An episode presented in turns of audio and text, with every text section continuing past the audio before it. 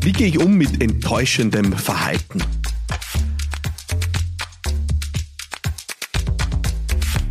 Ja, wie gehe ich damit um, wenn mich jemand mit seinem oder ihrem Verhalten enttäuscht, mich vielleicht sogar vor den Kopf stößt, mich verärgert, mich richtig fuchs teufelswild macht, weil man denkt, das kann es ja wohl nicht sein.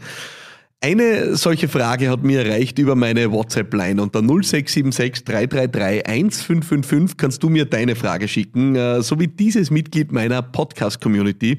Da hören wir jetzt ganz kurz rein. Servus, lieber Philipp.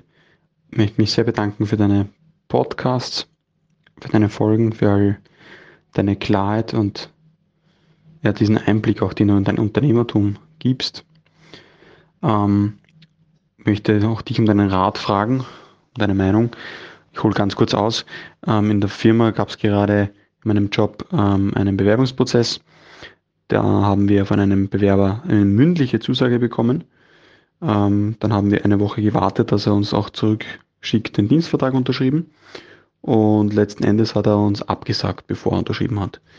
Mein Chef ist darauf ziemlich ähm, in die Luft gegangen und hat sich äh, hat gemeint, das geht gar nicht, er kann nicht einfach sein Wort brechen. Ähm, und, und ja, das nicht ganz vertragen. Und ich zwei Fragen jetzt dazu zu, äh, an dich, lieber Philipp. Erstens, wie geht man mit solchen Rückschlä Rückschlägen um? Wie gehst du mit sowas um? Und zweitens, ähm, was hältst du von diesem Wert, ich halte mein Wort. Also wenn das Wort gebrochen wird, wie, wie ernst nimmst du das auch im Unternehmertum? Ja, danke dir für deine Rückmeldungen dazu. Ja, vielen Dank für diese wirklich fantastische Frage. Ich möchte sie zuerst einmal konkret beantworten und dann mit ein paar grundsätzlichen Guidelines. Die konkrete Antwort ist, ich finde, du und dein Chef, ihr solltet eine Flasche äh, aufmachen, den Korken knallen lassen, dass äh, so eine Person, die ganz offensichtlich nicht zu euren Unternehmenswerten passt, äh, nicht bei euch anfängt. Was für ein Geschenk, was für ein Glück, was für ein Grund zur Freude. Ähm, schöne Grüße an deinen Chef. Äh, was ihr euch da erspart habt, ist eine richtig fantastische Sache, weil du wirst natürlich Menschen bei dir im Team haben, die halten, äh, die nicht sie beim ersten Lüfterl wegdrucken äh, und äh, sich verabschieden, sondern du wirst eine andere Qualität an Menschen. Also hoch die Tassen, auf die Flaschen und ab in die Party. Ich beglückwünsche euch, dass euch das erspart geblieben ist. So viel konkret dazu ja, an dieser Stelle.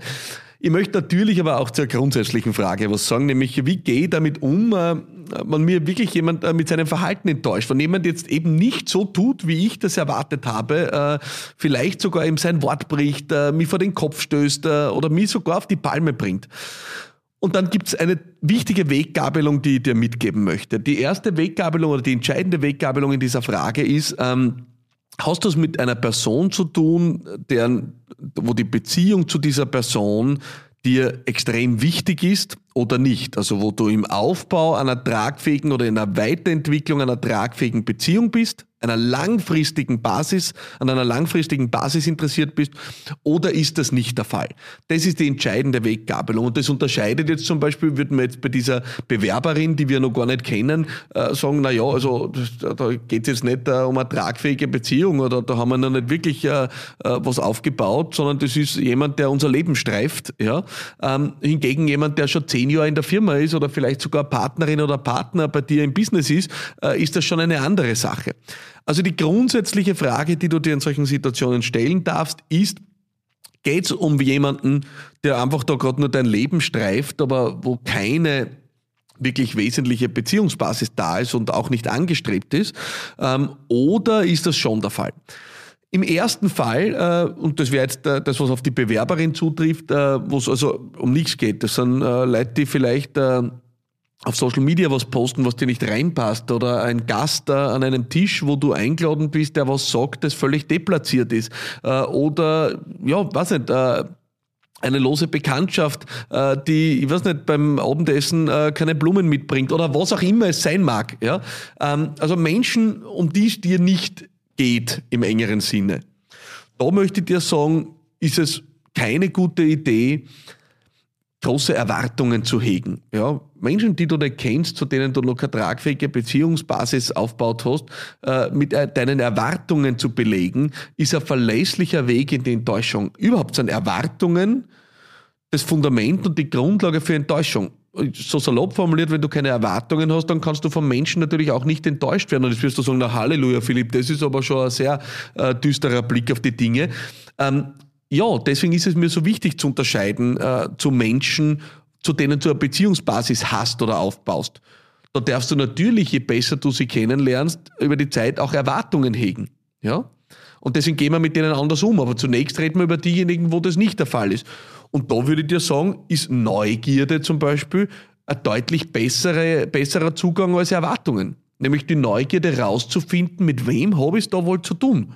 Und deswegen sage ich dir in diesem Fall der Bewerberin, äh, würde ich eigentlich die Sektkorken knallen lassen, weil du hast rausgefunden, dass die Person nicht zu euch passt. Was für ein Gewinn. Also wenn du mit Neugierde draufgehst, hast du eigentlich immer einen Gewinn. Wenn du mit Erwartungen draufgehst auf Menschen, die du nicht kennst und die in deinem Leben auch noch keine Rolle spielen, dann hast du meistens eigentlich die Enttäuschungen.